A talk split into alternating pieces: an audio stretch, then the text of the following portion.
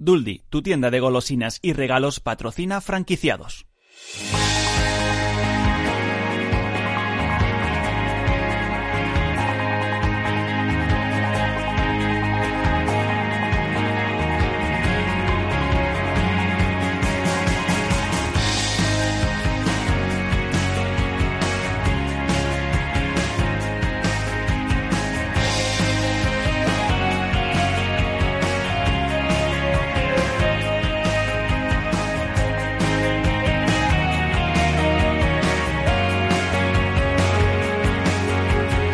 Franquiciados con Mabel Calatrava.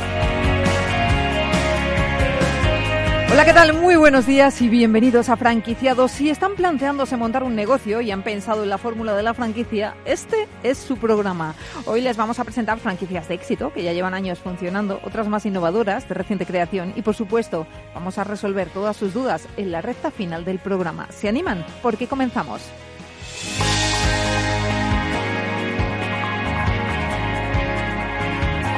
Tienen un surtido de 3.000 productos de varias categorías como salud, belleza, maquillaje, moda, deportes, juguetes, regalos, hogar, tecnología, viajes. Hablamos de Miniso, la marca de origen japonés acaba de desembarcar en España y lo ha hecho con fuerza. Enseguida les saludamos.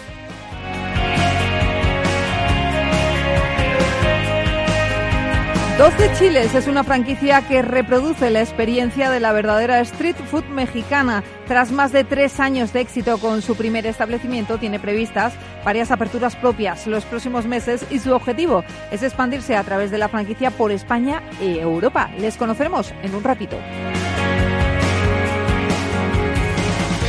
Los abogados de franquicia son un elemento clave en el sistema de franquicias, tanto para franquiciadores como para franquiciados. Hoy contaremos con Figueras Abogados para informarnos de los derechos y deberes en la industria de la franquicia.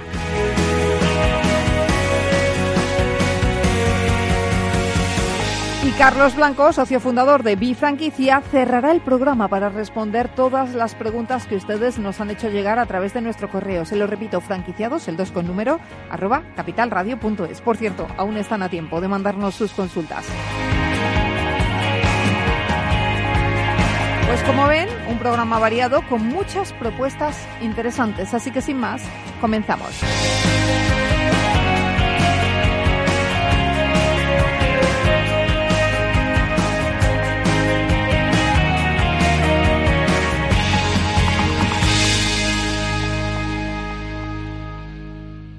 Franquiciados.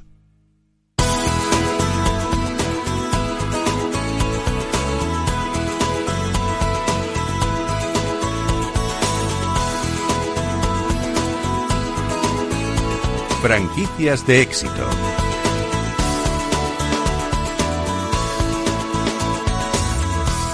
Miniso es una de las marcas que más está dando que hablar en la actualidad. La compañía se creó en 2013 en Tokio y desde entonces ha tenido una evolución increíble. Más de 3.000 tiendas en todo el mundo. Ángela de Toro, ¿cómo estás? Buenos días. Buenos días, así es. Y según sus planes vamos a ver tiendas Miniso repartidas por toda España porque su objetivo es abrir 200 tiendas en nuestro país en los próximos cuatro años. Pero, ¿qué es Miniso? Se trata de un concepto de fast fashion que oferta productos de diseño y alta calidad que rotan cada semana, es decir, cada vez que vayamos a la tienda encontraremos algo nuevo, así que será imposible resistirse. Saludamos a Ana Rivera, ella es directora general de Miniso. Ana, ¿cómo estás? Bienvenida. Buenos días, Mabel. Encantada de estar aquí con vosotros. Acabáis de desembarcar en España. Bueno, realmente sí. La empresa, como bien decíais, se fundó en 2013, pero en España eh, estamos empezando ahora mismo. Tenemos una tienda abierta en Madrid uh -huh. y, desde luego, los planes de expansión, como, como comentabais, de abrir muchas tiendas en España y Portugal. Uh -huh. ¿De dónde radica el éxito de Miniso? Pues el éxito de Miniso radica precisamente en el, en el fast fashion que significa eh, que rotamos producto todas las semanas. Como bien decíais, el cliente cada vez que llega a la tienda encontrará una tienda nueva, encontrará productos nuevos. Y en eh, lo que llamamos productos de consumo inteligente, en nuestras tiendas eh, no vamos a encontrar únicamente temas de regalo y demás, sino mucho tema de, de producto de consumo diario. Sí. Vas a encontrar cosas que mañana vas a usar. De todas formas, eh, comentábamos al principio, aquí en España aún es desconocida, pero en el mundo uh -huh. es una cadena muy importante, más de 3.000, 3.500 tiendas creo. nace en Tokio.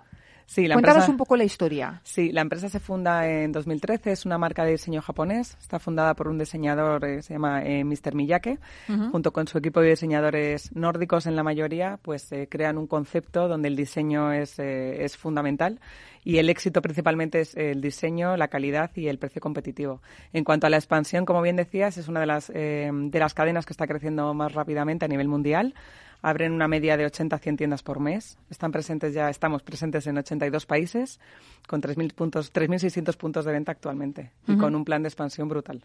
Eh, ¿Les preocupa la competencia? Eh, lo pregunto, Ana, porque cada vez vemos más establecimiento de estas características. Estoy pensando, por ejemplo, en Tiger, en muy mucho, en tiendas pues donde vamos y picamos.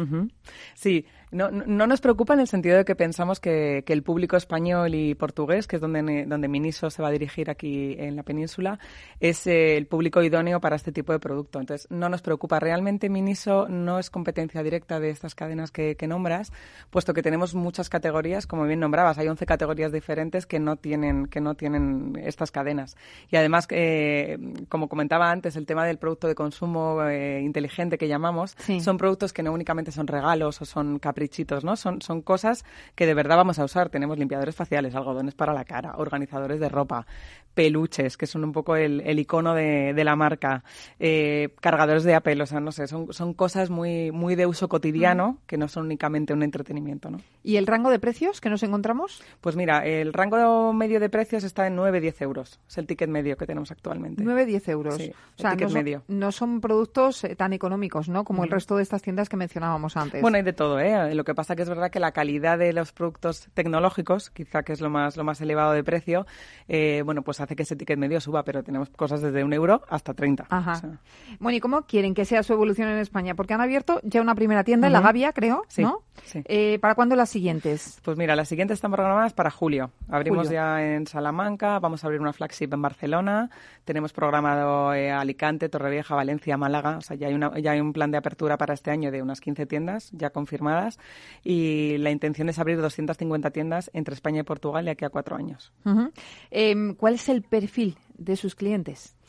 Pues mira, si tuviera que decirte algo, te diría que son mujeres entre 18 y 45, 40, 45. Es verdad que abarcamos todo tipo de público por las 11 categorías que manejamos, pero sí que el perfil más claro son, son mujeres entre, entre 18, 40, 45. Que no años. nos resistimos las mujeres. No nos resistimos, no nos resistimos. Nos Yo os, invito a que vayáis, os invito a que vayáis y os reto a ver si salís sin nada. Nada, seguro que no, seguro que no. Seguro que Eh, Hablamos del perfil de clientes, pero ¿cuál es el perfil de franquiciados que buscáis? Estamos buscando un perfil que tenga cierta experiencia en el tema de negocios. No necesariamente un retail parecido, pero sí que haya manejado algún tipo de, de negocio, ¿no? que tenga cierta experiencia en tema de, pues, de locales, de, contratación de personal.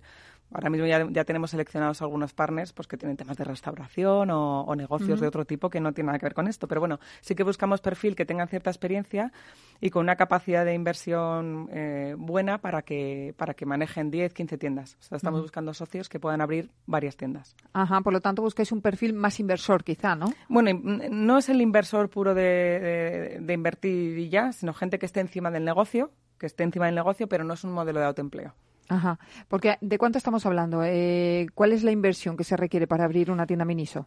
Mira, para una tienda, te pongo un ejemplo, una tienda de 200 metros cuadrados, estimamos unos costes de obra civil de unos 120.000 euros y unos 40.000 euros de mobiliario. O sea, te diría que entre 150 y 160.000 euros. Nosotros, eh, Miniso aconseja no abrir tiendas por debajo de 200 metros porque necesitamos exponer muchísimo Claro. producto y, y lo que estamos buscando son pues tiendas entre 200 350 metros cuadrados. Ujú. Em, la ubicación de esas tiendas, eh, porque me decías, vamos a estar en toda España, eh, 200 tiendas, vamos, eh, os da para estar en toda España, Sí. pero claro, busquéis una población mínima, imagino. Más que una población mínima, buscamos calles comerciales, calles donde haya mucho paso de, de gente. O sea, al final, bueno, pues lo que te decía, con un ticket medio de 9-10 euros necesitas mucha rotación de gente. Entonces tenemos que estar en calles comerciales con mucho, con mucho tráfico o centros comerciales. Pero sobre todo la- las ubicaciones tienen que estar mm, bien elegidas porque necesitamos mucho tráfico de gente. Ujú. Eh, unos 200.000 euros de inversión, ¿cuánto se tarda en amortizar esa inversión? ¿Qué periodo? Pues eh, estimamos tres años, entre dos y tres años. Bueno, eh, Ana, mañana eh, tenemos eh, un evento eh, en, en el que pues voy a moderar una mesa redonda eh, organizado por Pro Business Place, en el que vamos a hablar de las ventajas de- del sistema de franquicias. Vosotros estaréis allí. ¿Qué nos vais a contar? Sí, sí, sí. Bueno, nosotros, eh, desde luego, la franquicia creemos que es un modelo de éxito, está en un buen momento y así lo pensamos. Y Miniso, eh, desde luego, aporta una, una solución 360 a, a todos los, a todos los franquiciados. Desde luego, tenemos una organización montada donde damos soporte de marketing, formación, finanzas, recursos humanos, ¿no? Un poco, un poco todo. Pues eh, Ana Rivera, directora general de Miniso, gracias por estar con nosotros, Gracias presentarnos la marca y que os vaya muy bien en España. Ya nos vienes a contar cuando abréis la 200. Cuando tú quieras, Mabel. Vale. Muchas gracias. gracias.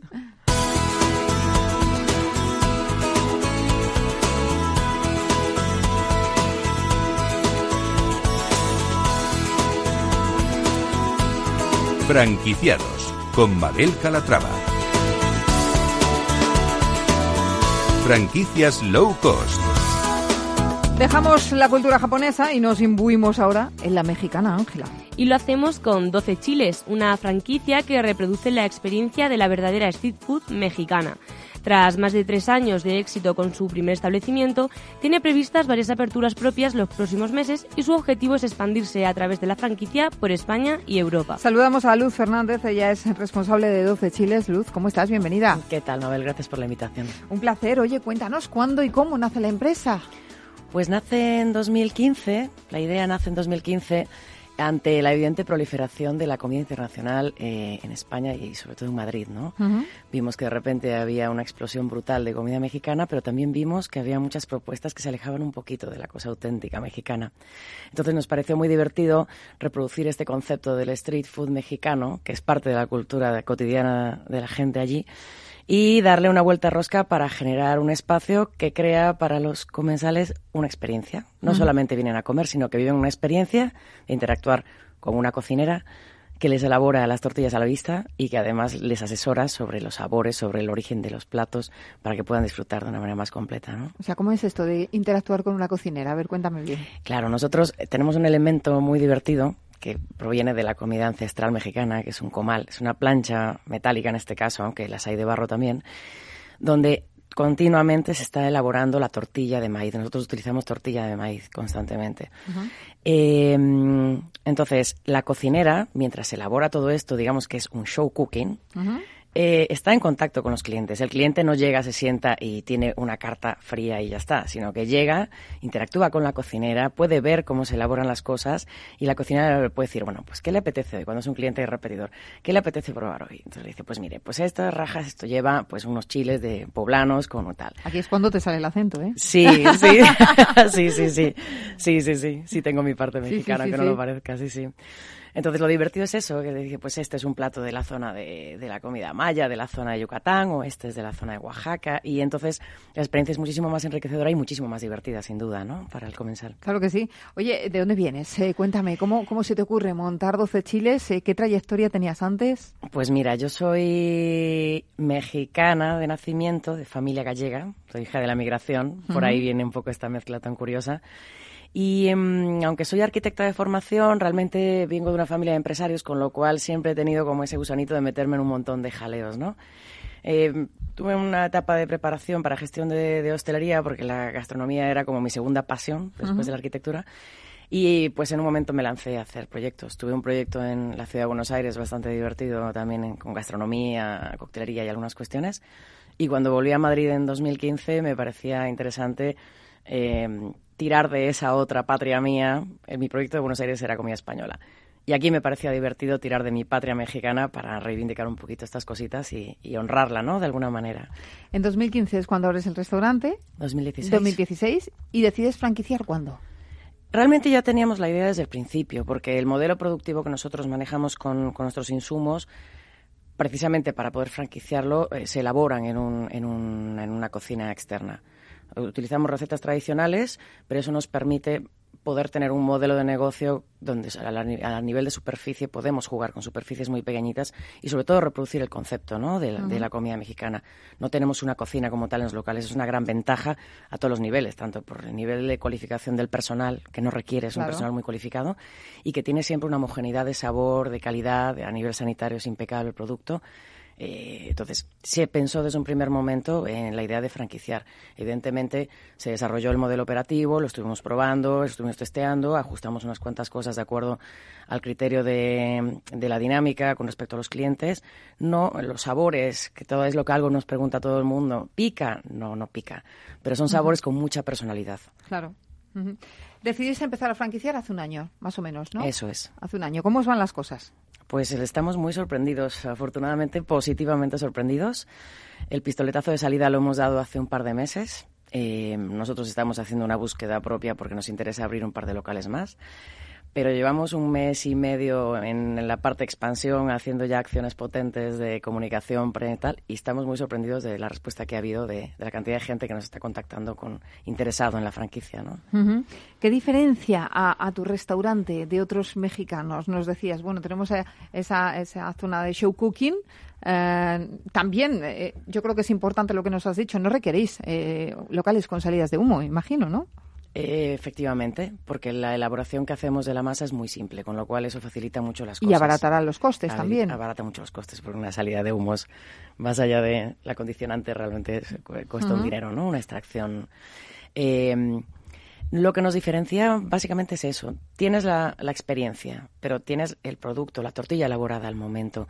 Eso te genera una diferencia muy importante en el producto final que te vas a comer además de que los, los, los rellenos que utilizamos para los tacos y las quesadillas, eh, sí tenemos una apuesta por sabores genuinos, ¿no? Entonces, un producto de muy alta calidad, dentro de un contexto muy descontracturado y divertido, ¿Sí? Eh, y con una experiencia mucho más interactiva. Qué bien.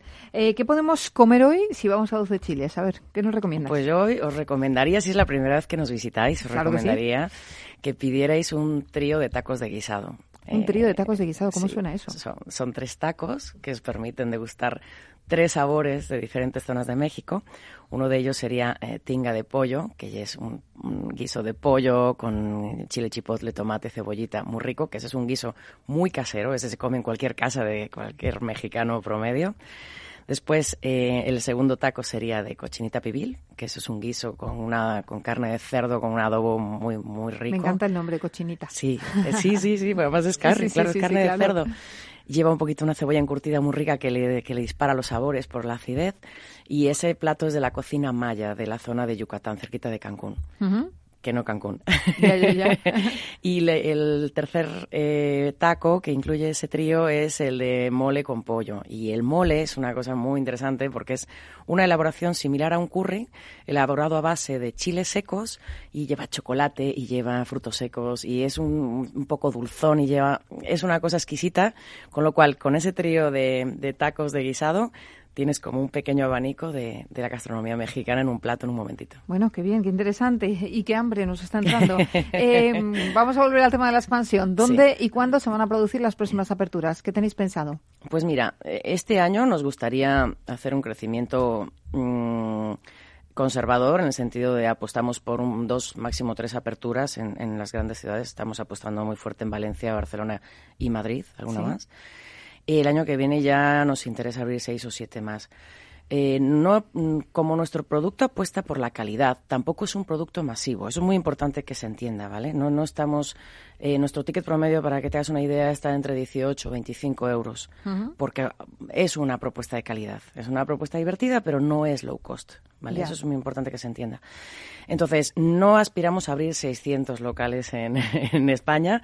Probablemente tendremos un tope más o menos de 18, entre 18 y 25, porque sí queremos, es, para nosotros es muy importante que esas aperturas sean exitosas.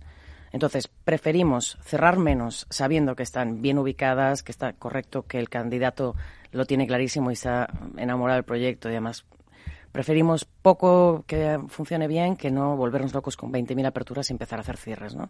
Eso no es bueno para nadie nunca. Hablamos de la inversión. ¿Qué inversión, es necesaria? Pues como el local es básicamente equipamiento, porque es como un cascarón chiquitito lleno de cámaras y cositas, eh, la, inversión más o menos está en torno a 100.000 euros. Hay que entender que nuestro, aunque nuestro eh, flagship es un puesto de un mercado, que es donde estamos ubicados, en el Mercado de la Paz, en el barrio Salamanca, este formato se puede adaptar al concepto taquería. Nunca en el sentido restaurante, porque no, no sugerimos, no, no, queremos que haya servicio de mesa, queremos mantener esta cosa fresca del puesto de comida, pero sí es cierto que podemos hacer puesto de mercado o de centro comercial o también una pequeña taquería de en torno a 80, 120 metros cuadrados que pueda sostener esa, esa filosofía ¿no? que tiene el concepto. ¿Y el perfil de franquiciado que buscáis? Pues es bastante extenso, porque a diferencia de Miniso, nosotros sí pensamos en que puede ser una opción de autoempleo. Nos gustaría que las personas que apuesten por nuestra marca tengan algún tipo de implicación con México, eso es importante, ¿no? Porque estamos hablando de comida, estamos hablando de que transmites algo. Pero puede ser perfectamente un perfil de inversionista que tenga muy claro que se generará un, eh, equipo de gente y no hay ningún problema, porque además nosotros lo que planteamos es un llave en mano integral. lo que queremos es ayudamos a buscar local, les montamos el local, le capacitamos a la gente y les hacemos un seguimiento mensual, porque otra de nuestras prioridades es que recuperen súper rápido la inversión. pues enseguida continuamos hablando contigo, Luz, eh, porque me quedan un par de preguntas, eh, pero hacemos una pausa antes y a la vuelta hablamos con Luz y también hablamos eh, de temas legales en el mundo de la franquicia, que son interesantes y hay que tenerlos en cuenta. Hasta ahora.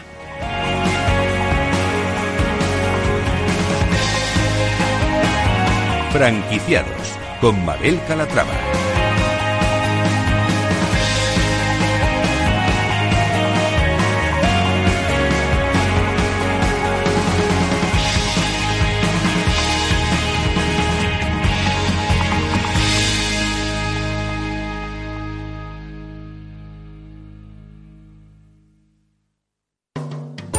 Siempre resulta divertido preparar una fiesta, una boda, un bautizo o una comunión. En la franquicia Duldi tenemos todo lo que necesitas. Visita nuestra web duldi.com y busca tu tienda más cercana. ¿Tienes un negocio de éxito? ¿Quieres expandirlo y no sabes cómo? La franquicia puede ser la fórmula que te ayude a hacerlo crecer. Contacta con Bifranquicia y te ayudaremos a crear tu propia red de franquicias. Llama al 912-978-238 o entra a nuestra web www.bfranquicia.com. ¿Quieres anunciar tu negocio en la radio? Entra en el clubdelaradio.com. La compra es online, pero no os vamos a negar que nos encanta que nos llaméis. El teléfono, olvídate, no te vas a acordar. Entra en el clubdelaradio.com. Tu audio y tu campaña de una forma sencilla y rápida. Contrata anuncios en radio al mejor precio. Elclubdelaradio.com. Papá, papá, no me puedo dormir. ¿Me lees un cuento? Tú ya eres especialista en muchas cosas.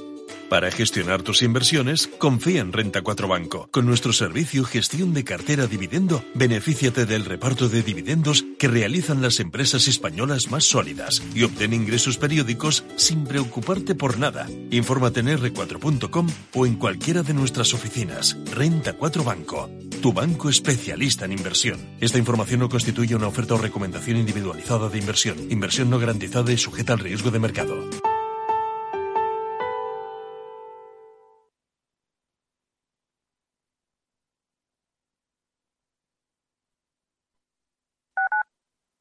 Escuchas Capital Radio, Madrid 105.7, la radio de los líderes.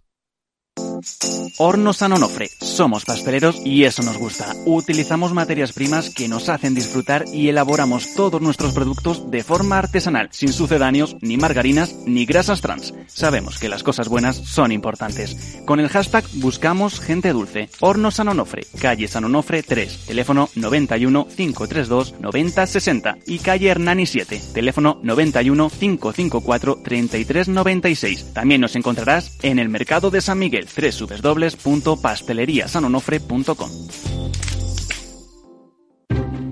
Inversión Inmobiliaria acompaña al mercado inmobiliario en este nuevo ciclo. Todos los jueves de 10.30 a 13 horas, el inversor encontrará las claves para realizar su mejor inversión. La mañana de los jueves en Capital Radio tomamos el pulso al sector inmobiliario. Noticias, análisis de mercado y debates donde los protagonistas del sector podrán contar en primera persona los retos a los que se enfrenta el ladrillo. Inversión Inmobiliaria pone la voz al sector inmobiliario. Aquí, en Capital Radio. Disfruta de la mejor cocina gallega en Montes de Galicia. Todo un clásico moderno en el barrio de Salamanca. Disfruta de la variada dieta atlántica, de las mejores carnes y pescados tratados con respeto y transparencia y regados con una de las mejores bodegas de la zona. En grupo, en familia o en pareja, Montes de Galicia te ofrece el espacio perfecto en cada ocasión.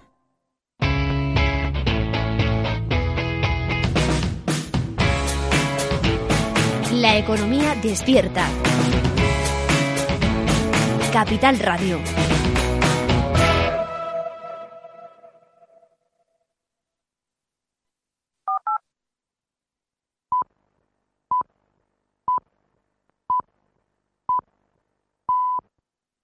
Franquiciados con Mabel Calatrava.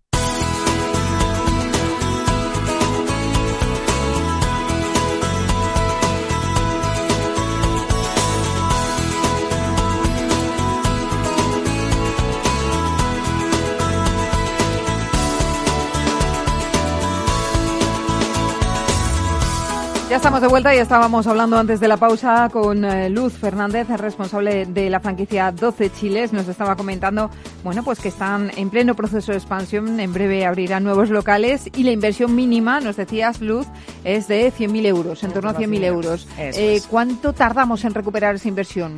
Nuestra idea es que sean entre 2.7, 3 años. Menos de 3 años en cualquier caso. Menos de 3 años. Sí, sí, sí. Eh, ¿qué, ¿Qué ofrece vuestra marca al franquiciado? Nosotros, aparte de que les ofrecemos una, un concepto ya desarrollado y probado, les, eh, les ofrecemos eh, el seguimiento continuo mensual para que no haya desviaciones, para que ellos puedan. Vamos a in- incorporarles todos los protocolos de trabajo, además de la capacitación que les haremos del personal. Y haremos un seguimiento constante porque sí nos interesa mucho tener un feedback constante de cómo, qué, está- qué- qué tal están funcionando, qué características concretas tiene el público de su ciudad para ver qué adecuaciones tenemos que hacer.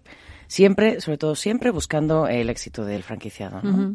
Em, háblanos de los locales, cómo deben ser, dónde deben estar ubicados, si en centro comercial, si a pie de calle. Eh, Podemos, eh, en el caso de los puestos, podemos abarcar tanto mercados como centros comerciales. Es muy interesante para que logremos los objetivos de rentabilidad que podamos tener la posibilidad de trabajar mediodía y noche. Porque a veces hay algunos mercados muy emblemáticos, muy bonitos en nuestras grandes ciudades españolas que solamente les permiten trabajar al mediodía, con lo cual les- eh, nuestra sugerencia sería que puedan trabajar mediodía y noche para que puedan llegar a los, a los resultados que buscamos. Y en cuanto a los locales comerciales, obviamente buscamos zonas de, de que tengan mucho movimiento, mucha afluencia de gente y que, se, que estén ubicadas eh, en barrios o en zonas donde haya un perfil eh, de público medio o alto, con un- que sea gente que tenga un interés más allá solamente de ingerir alimentos, sino Sí. que le divierta el hecho de tener una experiencia distinta, ¿no? Una experiencia gastronómica, claro que sí. Por cierto, mañana también estarás presente en ese desayuno de franquicias que organiza Pro Business Place y que contará con otras marcas como con Miniso, eh, Supermercado Suma, Sargent Mayor, Foodbox. Aprovecho eh, también, si alguno de nuestros oyentes está interesado en ir a este desayuno gratuito, que pueden escribirnos al correo del programa, que es franquiciados, el 2 con número, arroba capitalradio.es. Le daremos las indicaciones para que consigan su entrada de forma totalmente gratuita. Esta será mañana a las 9 de la mañana, 9 y media de la mañana en Madrid Network, que está en Castellana 91. Luz, ¿qué nos vas a contar mañana? Bueno, mañana, eh, como voy a, vamos a tener un panel de lujo con gente muy grande, a mí me apetece mucho comentar que todos los proyectos grandes eh, alguna vez fueron pequeños, ¿no? Claro. Y la idea es un poquito inspirar a la gente para que se atreva a generar conceptos nuevos. Al final me parece que no hay que ser ningún iluminado de otro planeta. Simplemente creo que hay que tener alguna idea que sea interesante y tener mucha pasión, sobre todo mucha pasión y sentido común.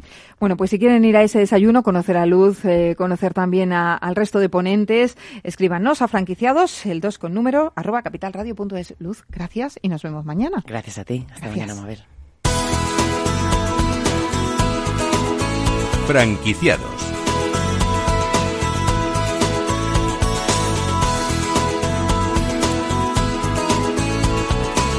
Cambiamos de asunto y nos ocupamos ahora de un aspecto que pocos tienen en cuenta. Hablamos de las cuestiones legales, los temas jurídicos. Ángela. Cualquier empresa debería tener siempre a mano un abogado experto que le ayude a resolver los temas legales. En la industria de las franquicias esa figura tiene más relevancia si cabe, pues en muchas ocasiones ni franquiciadores ni franquiciados saben muy bien cuáles son sus derechos y obligaciones legales. Hoy vamos a resolver todas las dudas con la ayuda de una experta. Y es Laura Arquero Esteves, ella es abogado de Figueras Abogados. Laura, ¿cómo estás? Bienvenida. Muchas gracias a vosotros, Mabel, gracias por invitarnos. Eh, los abogados de franquicia son un elemento clave en el sistema de franquicias, tanto para franquiciadores como para franquiciados y para emprendedores. Sin embargo, se habla poco de esta necesidad, ¿no crees? Sí, correcto. Se habla poco. En realidad, nosotros eh, siempre nos basamos en la importancia de la prevención para evitar precisamente el litigio. los clientes normalmente vienen a buscarnos cuando el litigio ya ha salido, cuando ya tienen el problema sobre la mesa y no siempre es fácil solucionarlo. No porque igual falten mecanismos jurídicos para solucionarlo, sino porque igual los, contratos no estaban bien redactados, la, relación entre, entre franquiciador y franquiciado pues no, no, no fue lo correcta o el contrato contrato precisamente no contenía todo lo que debería haber contenido y a veces esas disputas se complican por precisamente no haber tenido ese asesoramiento previo, ¿no? Claro que sí, mejor poner eh, el remedio antes, ¿no? Al final sí, al, final se aplica igual que la medicina, ¿no? Siempre es mejor un, buen remedio, ¿no? Entonces, pues, pues en este caso es lo mismo, efectivamente. Laura, antes de seguir, vamos a conoceros un poquito. ¿Cuál es el origen de Figueras Abogados? Bien, eh, Figueras Advocats es, una, es un despacho de abogados con sede en Barcelona nació hace más de 20 años y entonces originalmente siempre se dedicó al derecho concursal y, bueno, al derecho mercantil en general. El derecho mercantil, para quien no lo sepa, es el derecho que, regula las relaciones entre empresas, ¿no? Entonces, originalmente ese era, ese era el enfoque primero que tuvo, con el paso de los años se fue e, evolucionando y especializando en otras áreas del derecho, como el derecho bancario, derecho laboral, protección de datos, comercio eh, comercio electrónico, ¿no? Algo muy básico también para las empresas. Y entonces estamos también, eh, visto de la necesidad y el crecimiento que están teniendo las franquicias en, nuestro país, pues entonces eh, estamos especializados también en, esta área del derecho recientemente también. Em, ¿Qué servicios ofrecéis a vuestros clientes y más concretamente a las empresas franquiciadoras? Bien, bueno, eh, servicios en general, como he dicho, tenemos pues diferentes áreas del derecho que, que cubrimos, ¿no? Siempre muy enfocados al derecho de empresa y a las empresas, ¿no? Tenemos incluso diferentes, mm, bueno, premios que hemos obtenido, pues mejor firma bancaria del año 2018 en España. Tenemos también eh, eh, de Best Layer con un socio director del despacho, eh, Joaquín eh, Josep Figueras, también, pues, bueno, en, en, muchas áreas del derecho somos muy potentes y, en, como he dicho también, derecho laboral, derecho de protección de datos y entonces en concreto en lo que se refería al derecho de franquicia, pues como he dicho antes, lo esencial siempre es un buen contrato, ¿no? Entonces la primera, el primer asesoramiento que nosotros recomendamos es la, negociación y redacción de los contratos de franquicia entre las partes, ¿de acuerdo? Y después pues un soporte jurídico continuo eh, en, a lo que sería el franquiciador, que es en, lo que estamos especializados, ¿no? En, el asesoramiento del franquiciador, pues un soporte continuo desde conocer su empresa desde dentro, saber cuáles son sus necesidades y, bueno, pues entonces ir acompañando en ese día a día para lo que comentábamos, ¿no? Para siempre evitar lo que sería la litigación, siempre eh, basados en la clave de la prevención. Claro. Eh, ¿Qué errores cometen franquiciadores y franquiciados a nivel legal? Bueno, pues como he dicho, básicamente el error fundamental es en la mala redacción de los contratos. Realmente eh, yo creo que no se tiene en cuenta lo importante que es la redacción de los contratos, el, por ejemplo, cosas tan básicas como sería la duración de los contratos, en qué casos se permite la prórroga y en qué casos no, en qué casos, eh, eh, bajo qué causas yo puedo tener, querer rescindir un contrato, ¿no? Entonces, tener muy previstas cuáles son las causas esenciales para yo poder resolver ese contrato desde el punto de vista del franquiciador y también desde el punto de vista del franquiciado, ¿no? Yo qué obligaciones asumo con la firma de este contrato, a qué me comprometo durante cuánto tiempo, ¿no? Eso es muy fundamental. Y entonces, de cara al franquiciador también es muy básico, ¿no? Que el contrato regule muy bien cláusulas esenciales específicas como sería pues la cláusula de no competencia, por ejemplo, la cláusula de competencia desleal, eh, qué pasa cuando me impagan los royalties, ¿no? Las, los aprovisionamientos, cuántos meses impagados tengo que tener para poder reclamarle judicialmente, ¿no? Toda una serie de cuestiones que, que en un contrato bien redactado evitamos muchos problemas y eso es lo fundamental. Laura, eh, un franquiciado que está a punto de firmar su contrato con la central, ¿en qué se debe fijar? Bueno, pues lo primero que se debe fijar eh, un, un, franquiciado en este caso es, eh, bueno, el, el, el precio ¿no? El, el, coste de la inversión que tiene que, que, tiene que asumir, ¿no? El plazo en el, en el cual considera que se tiene que amortizar y sobre todo lo más importante desde el punto de vista del franquiciador, que es yo hago una inversión y quiero saber cuánto esa inversión se me va a amortizar, se me va a rentabilizar, ¿no? Entonces, tener muy en cuenta la duración del contrato, ¿no? Que yo prevea cuántos años voy a tardar en amortizar esta inversión que he hecho y que durante todos esos años el franquiciador esté obligado a, a, mantener ese contrato y que en el caso de que se desvincule de ese contrato me puede tener que llegar a indemnizar por daños y perjuicios, ¿no? Por ejemplo, al final, yo creo que este sería como el primer punto que se debe tener en cuenta. Hay emprendedores con un negocio de éxito que deciden franquiciar. En este caso, eh, ¿qué, consejos les dais? Eh, ¿Qué pasos legales debe seguir? Bueno, a ver, eh, pues, pues volvemos un poco a lo mismo. O sea, esencialmente se necesita, pues eso, un, conocimiento del mercado, ¿no? Porque al final el, el, el franquiciador lo que, lo que hace que es poner a disposición de terceros su negocio, ¿no? Entonces, esta relación con terceros tiene que tener un, elemento fundamental clave que es la confianza. ¿no? Yo te estoy dando todos mis conocimientos que he adquirido durante X años y esta relación tiene que tener una relación de confianza, ¿no? Entonces, pues eh, la, la fase preparatoria eh, hago un pequeño apunte, que esto es, esto es muy importante, que es los contratos de franquicia son contratos atípicos, que se dice, ¿de acuerdo? No existe una regulación específica para este tipo de contratos. Generalmente son contratos que son considerados de adhesión, ¿de acuerdo? ¿Qué significa? No significa que tengan que ser nulos por ser considerados de adhesión. Lo que significa es que el franquiciador, como es el que impone las cláusulas que se van a entregar a una pluralidad de, personas, como es el que impone las cláusulas, tiene que cumplir unos requisitos para que después el, el franquiciado no vaya a pedir la nulidad de ese contrato de cláusulas concretas de ese contrato. Bien, pues como franquiciador, ¿cómo evito que en un futuro me puedan alegar el, la abusividad ¿no? de, este contrato. Pues entonces, con una fase precontractual muy clara, ¿no? Entonces, una vez ya se ha establecido esa relación de confianza que hablaba antes, vamos a fijar bien una relación de la, fase precontractual, ¿no? Entonces, en esta fase precontractual yo tengo que informar muy bien de cuáles son mis previsiones, cuáles son mis previsiones económicas, de cuáles son las condiciones del contrato que vamos a firmar, condiciones esenciales ¿no? Y esas condiciones, todo bien firmado y bien documentado para que después el franquiciado siempre tenga ese conocimiento previo y no pueda alegar desconocimiento de las, de las cláusulas que venía a firmar, ¿no? Y entonces después, pues a partir de ahí, pues todo el seguimiento, ¿no? En la firma del contrato y después la buena convivencia de, de, las partes. Oye, cuéntanos algún caso de éxito relacionado con la franquicia o con el comercio asociado en general. A ver. Sí, a ver, eh, un caso de éxito. Mira, yo siempre digo, mi éxito es precisamente que mis clientes no tengan que ir a juicios a litigar, ¿no? Ese, ese, es mi éxito, ¿no? Porque yo, yo siento que es cuando, cuando realmente he hecho bien mi trabajo previo, ¿no? Lo que pasa que, claro, no siempre es posible, no siempre es posible y entonces tenemos que acabar yendo a tribunales, pues, bueno, pues a pedir eh, reclamaciones por el impago de royalties, de aprovisionamientos, por, eh, por infracciones de cláusulas esenciales como son competencias desleales. Hemos visto pues, pues franquiciados que, que pues están trabajando en la competencia realmente y con, con investigadores privados que tenemos que acreditar, ¿no? Entonces tenemos una fase probatoria muy potente que tenemos que acreditar que realmente están infringiendo cláusulas tan esenciales, ¿no?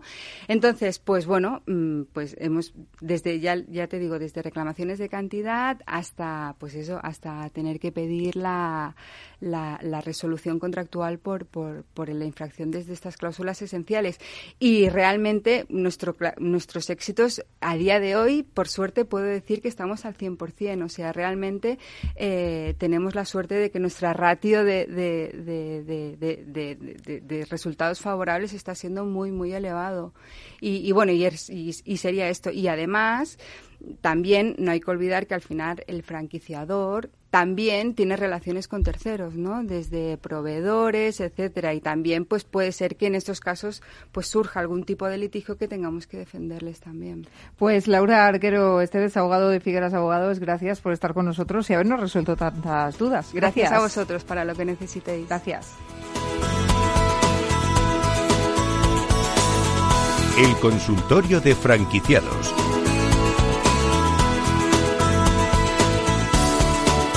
Resta final del programa que aprovechamos para ponernos al día también de la actualidad de la franquicia y para responder a las dudas que ustedes nos hacen llegar a través del correo del programa, que se lo recuerdo es franquiciados el 2 con número arroba capitalradio.es y para ello tenemos con nosotros a Carlos Blanco, socio director de Bifranquicias. Carlos, ¿cómo estás? Bienvenido. Muy bien, muchas gracias. Bueno, estamos en junio. ¿Tenemos actividad? Eh, ¿No tenemos actividad? Eh, ¿Hay ferias? ¿Hay talleres? ¿Hay algo? Aquí hay de todo. Esto, esto no, para, no para, no para. Es una rueda que, que, es increíble la cantidad de eventos, de ferias y de, y de talleres que hay eh, en España, ¿no?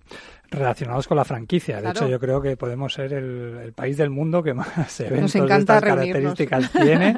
No sé por qué, si es que porque cada pueblo quiere tener su propia feria o algo así, ¿no? Mm. Pero realmente vivimos en un país en el que, vamos, no será, no será por ferias de franquicia que nos cojan cerca, ¿no? Sí, sí. Em, eh, empezamos casi, empezamos mañana mismo. Mañana tenemos, eh, digamos, de, para estos meses eh, lo que sería la primera, la primera cita, el primer evento, que es, es en Palma de Mallorca, que es Frankie Balears, que está organizado por también la, por Raquel Robledo, que también organiza la feria de Frankie Norte en Bilbao.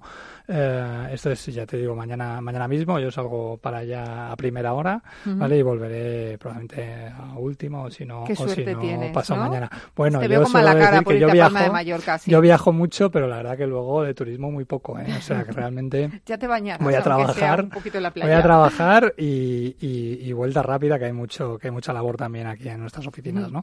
Entonces, bueno, pues ese es la primera, la primera, el primer evento eh, que yo invito allí a, los, a los mallorquines que quieran acercarse, pues, pues que vengan y que encontrarán interesantes ofertas de negocio, aparte, por supuesto, de nuestra consultora Bifranquicia, que estará allí presente. ¿no? Bien. Eh, continuamos ya la semana que viene eh, con eh, Bit Franquicias, que es la feria de franquicias de Barcelona, que, bueno, pues que se, que se celebra dentro de lo que es un evento un poco mayor, que es eh, Bit Barcelona, muy enfocado también a, negocios eh, y a startups, pues han, han, dejado un espacio muy interesante para, para modelos de negocio bajo el modelo, bajo el sistema de la franquicia. Y bueno, pues realmente allí estaremos también en Barcelona con Bit Franquicia y con algunas de las marcas que representamos, ¿no? Y bueno, pues la verdad que esperamos que se acerquen también eh, muchos barceloneses y catalanes a visitarnos. Y, eh, y, bueno y les daremos y les daremos información eh, pertinente de las marcas que llevamos que la verdad que son muy interesantes. Además habrá ponencias habrá charlas y la verdad que es un, un evento que también será sumamente interesante. Y ya paramos ya hasta después de verano Uh, después de verano, que ya empezamos otra vez a coger, a coger ritmo. Eh, ya para septiembre está la Feria de Franquicias de Bilbao, para octubre hay un franquicio en Madrid, eh, está la Feria de Franquicias de Valencia, que es del 17 al 19 de octubre también, que es muy una feria muy potente, prácticamente la más potente después de la de Expo Franquicia que en Madrid. y, uh, y la verdad que allí se juntarán también una buena oferta de franquicias y se cierra el 21 de noviembre con Frankie Shop Zaragoza, que bueno, pues que también es una feria que que será interesante y que bueno que allí los maños también tienen derecho a tener Hombre, su claro propia que feria, sí. faltaba más. ¿no? Claro que sí, aquí toda España de ferias. Claro, sí, sí, sí, sí, que no falte. Que no falte. Oye, vamos a responder las preguntas, que nos quedamos sin tiempo. Vamos con María Carchenilla de Toledo. Dice, paseando por Madrid, descubrí una tienda de marihuana y me llamó la atención eh, que se trataba de una franquicia. La verdad, me parece un concepto muy innovador y me gustaría saber la opinión del experto sobre este negocio y sus posibilidades en ciudades más pequeñas que Madrid. Está Arrasoen. Yo creo que sé cuál Sí. es y Arrasoen es por franquicia. Sí, sí, sí, la verdad no sé por qué, la verdad no sé por qué, porque nada, nada. es un producto del que mundo. parece que no le gusta a nadie y que no consume nadie, ¿no? Nada, nada. No, realmente, realmente sí, sí, es un, es un modelo de negocio que es sumamente interesante y además es muy atractivo porque hay mucho, mucho interés en este tema, ¿no? Lo que sí que es verdad es que, bueno, eh, eh, vivimos un poco en el ámbito de la marihuana, vivimos en un limbo Legal. legal, que no se sabe muy bien si vamos o venimos, ¿no? Mm. Realmente eh, sí que hay que aclarar que, digamos, el consumo entendemos que está, digamos, eh, no está permitido en vía pública, sí está permitido, digamos, en, en- en tu casa, ¿no? ¿Vale? Y, eh, y bueno, pues también si es, eh, si es con fines eh, terapéuticos, etcétera, etcétera. Ahí, ahí hay, digamos, eh, digamos, ya, ya digo que, legalmente no está muy, muy claramente definido, pero bueno, esto sería un poco, un poco el planteamiento, ¿no?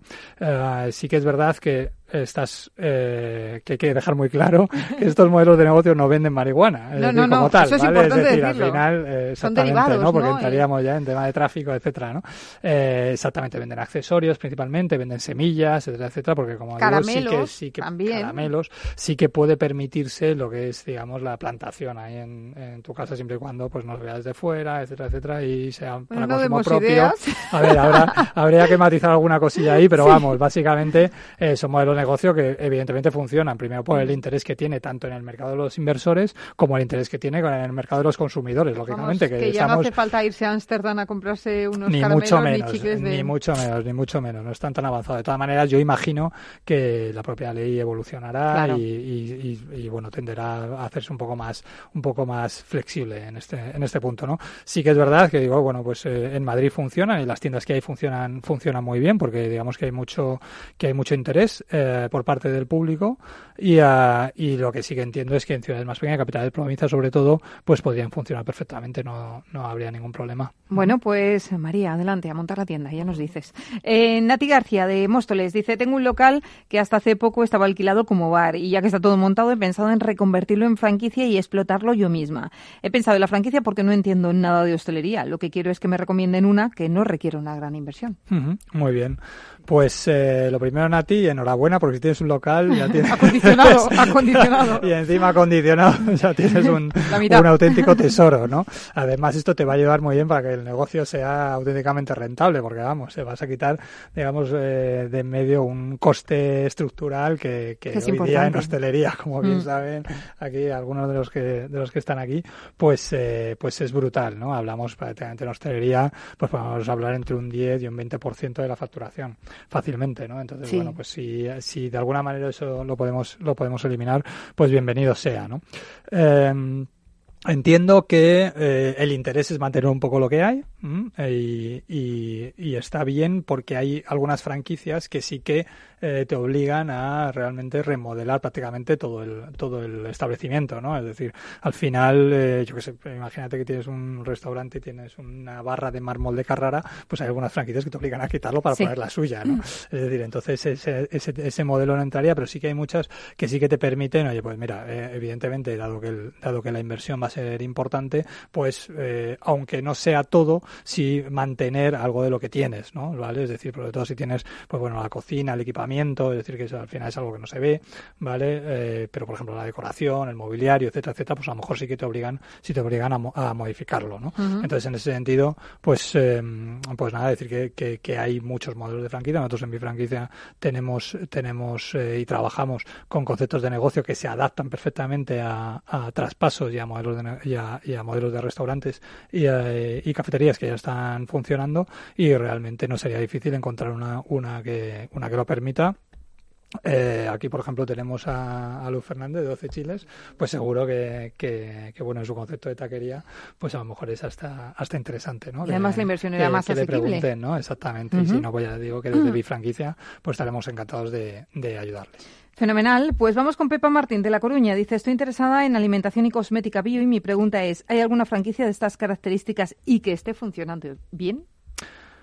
Bueno, eh, a ver, lo primero que hay que decir es que el mercado en sí de los productos bio es un mercado que es muy potente, está, está en pleno crecimiento. De hecho, ya conocemos que hay grandes marcas, pues tipo Carrefour, que están apostando por este tipo de alimentación. Mercadona ya tiene sus propias, digamos, sus propias líneas, etcétera, etcétera. ¿Vale? Y en franquicia, pues bueno, hay marcas que están funcionando. Eh, habría que ver hasta qué punto están funcionando eh, correctamente. Yo las noticias que tengo es que es un mercado interesante y que sobre todo, bueno, que pues, pues que en principio las marcas, pues aunque están en una fase de inicio, vale, quitando alguna, o aunque están en una fase de inicio porque digamos la tendencia es relativamente nueva, vale, sí que es verdad que, que, que, por lo que yo puedo ver, eh, digamos, en ferias y, y, lo que se puede leer en prensa, pues van creciendo poco a poco, ¿no? Hay marcas, pues, como Ecorganic, como Supersano, como o como el Reco, por ejemplo, que, que bueno que, que, venden este tipo de productos tanto a nivel alimentación como también productos cosméticos, productos de boristería, uh -huh. etcétera, etcétera, y, uh, y pueden ser opciones uh, rentables para, para este digamos para este emprendedor.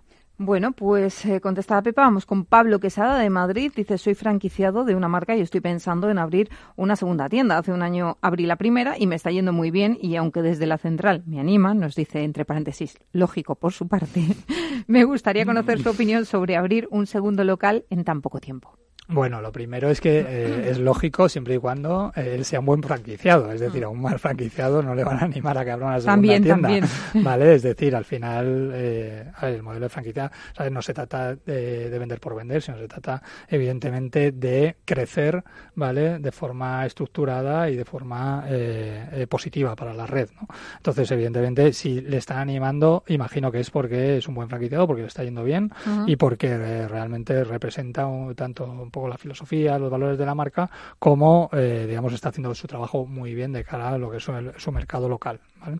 Entonces, eh, bueno, entiendo que la franquicia estará contenta y le animarán a abrir un segundo, un segundo local. Esto es algo muy habitual que pasa en todas las cadenas, desde, vamos, de 100 montaditos de Izarrán, sí. es decir, al final, lógicamente, si tú tienes un modelo de negocio que te está funcionando bien y te está dando una rentabilidad interesante, pues lo lógico es que quieras abrir en más ubicaciones y eso es algo muy, muy, muy habitual en franquicias que empiezan. De hecho, al final, eh, muchas de las franquicias que empiezan, que, que, que, que son bombazo, ¿vale? lo son muchas veces porque son los propios, eh, los primeros franquiciados los que han aporta, apostado por estas cadenas porque han visto que realmente les iba bien. Y luego no es tan fácil entrar, ¿eh? porque luego ya cuando, eh, digamos, entran nuevos franquiciados ya entran mu muchas veces con otras condiciones, claro. ¿vale? Porque el canon de entrada no es lo mismo, porque las exigencias no es lo mismo, los requisitos no son los mismos. Entonces, sí que es verdad que a lo mejor él está en una muy buena, en una muy buena posición. Eh, a la vez, eh, dice que lleva un año, eh, a ver, un año es un, digamos, es un ejercicio completo, ¿vale? Por lo cual ha podido ver la evolución de la marca en todos los meses, en los 12 meses, ¿no? Uh -huh. Al final hay muchos negocios que son estacionales y que esto hay que tener cuidado. Es decir, claro. hay mucha gente que hace números a los seis meses y dice, bueno, pues espérate al año para ver que realmente has hecho un curso completo para comprobar que, que la rentabilidad, eh, es decir, épocas. que el negocio te aguanta, que la rentabilidad eh, sigue siendo interesante, ¿no? Entonces ya el hecho de haber eh, cubierto este ejercicio, pues ya indica que, bueno, tiene información suficiente como para saber más o menos en, en distintas temporadas y a través de los, distintos meses cómo va el negocio. Y lo normal es que el, el segundo año sea mejor que el primero. ¿Vale? Es decir, que si este año le ha ido bien, pues probablemente el segundo le vaya bien. También es verdad que él tiene que entender que llevar un negocio no es lo mismo que llevar dos. Claro que ¿vale? sí. Es decir, entonces hay que, probablemente se, te, se, tendrá que estructurar un poquito más. Bueno, pues dicho queda, Carlos, gracias. Que te vaya muy bien en Palma de Mallorca. Que pues te pases muchas bien, gracias, que te bañes. Y si, por veo, mí. y si veo el sol, ya te contaré. Fenomenal, gracias. Venga, hasta luego. Señores, hasta aquí el programa de hoy. Gracias de parte del equipo que hace posible este espacio de Ángela de Toro en la realización técnica Félix Franco y que les habla Mabel Calatrava. Nosotros volvemos ya la semana que viene con más franquiciados, pero recuerden que pueden seguir informados en nuestra web que es franquiciados, el 2 con. Hasta la semana que viene. Franquiciados con Mabel Calatrava.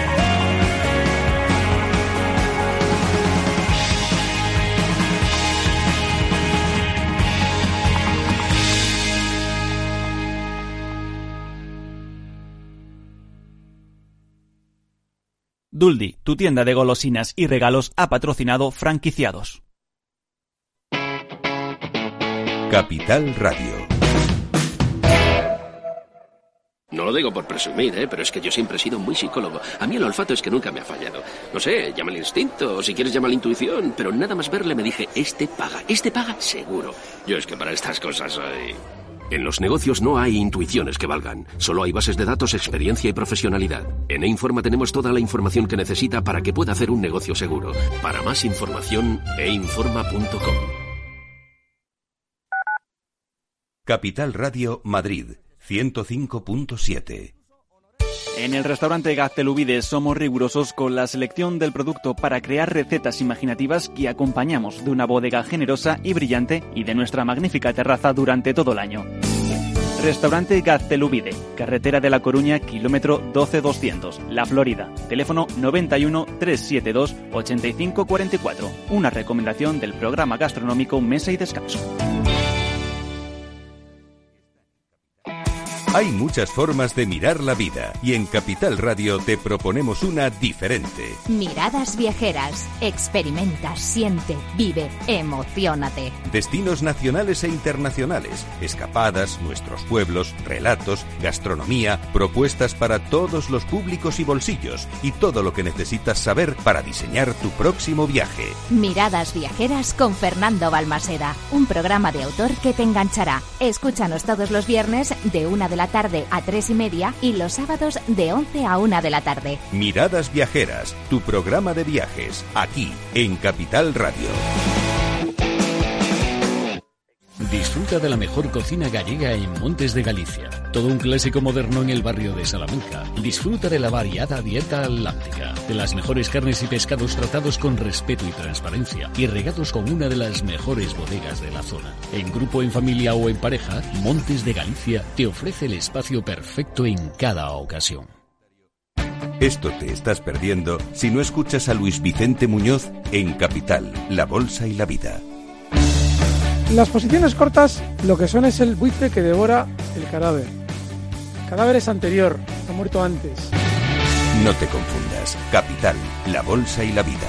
El original. Capital Radio.